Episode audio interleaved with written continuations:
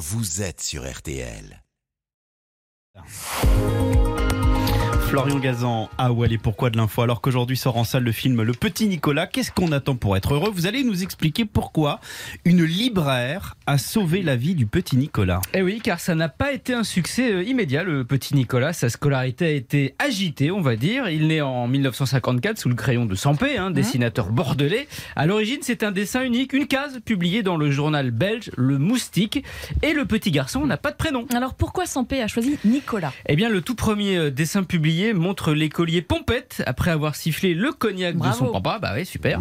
Lien de cause à effet, Sampé, en voyant une pub pour Nicolas, le célèbre caviste, Ouais. se dit que ce prénom forcément colle parfaitement. Bon, Florian, vous n'avez pas encore parlé de René Goscinny, qui est pourtant euh, l'autre créateur hein, de Petit Nicolas. Et c'est vrai, Marina, le petit Nicolas est sans doute le premier garçon de l'histoire à avoir eu deux papas, 60 ans avant la manif pour tous.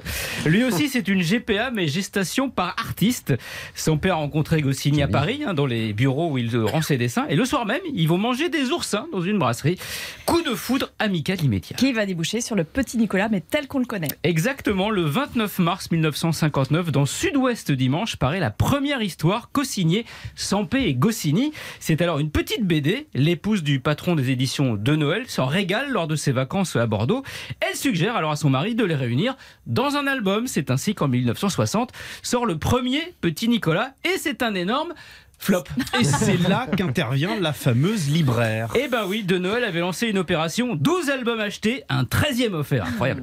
Cette libraire en a profité. Une semaine après, elle est revenue prendre ses 13 albums, et puis la suivante, et puis la suivante, et de l'aveu de Sampé lui-même. C'est elle qui a sauvé la série, car l'éditeur s'est dit qu'il y avait peut-être un potentiel à exploiter. Avec 15 millions d'exemplaires vendus depuis, personne n'a regretté que ça continue, et surtout pas René Goscinny. Pourquoi? Eh ben parce que lors d'une croisière, il croise une jeune femme qui ignore tout de lui. Il lui offre alors un exemplaire du petit Nicolas et les copains. Elle le dévore et se dit ce mec est un génie. C'est comme ça que Gilberte tombe amoureuse de René, dont elle deviendra l'épouse quatre ans plus tard. C'est chouette, non? Oui, Comme dirait le petit Nicolas. Merci On beaucoup. pas à une bêtise près, faisons-la. Merci beaucoup Florian. Gazan. C'est Renan Luce. Ouais, la chanson du film.